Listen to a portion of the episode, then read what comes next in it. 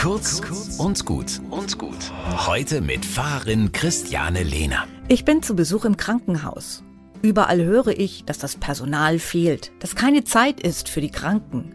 Trotzdem erlebe ich, wie sich hier alle Zeit nehmen, wie die Pfleger auf die Toilette begleiten, in die Kleider hineinhelfen und beim Essen unterstützen.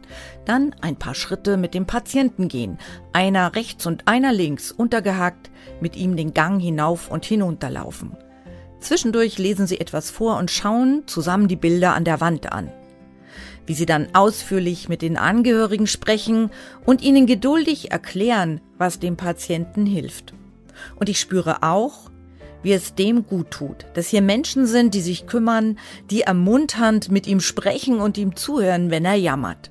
Sie waschen ihm das Gesicht und die Hände, tupfen die Stirn, wechseln Verbände und bleiben freundlich. Ich habe so eine Hochachtung vor diesen Menschen, die im Krankenhaus all das tun. Gut, dass es sie gibt. Ich bin sehr dankbar dafür.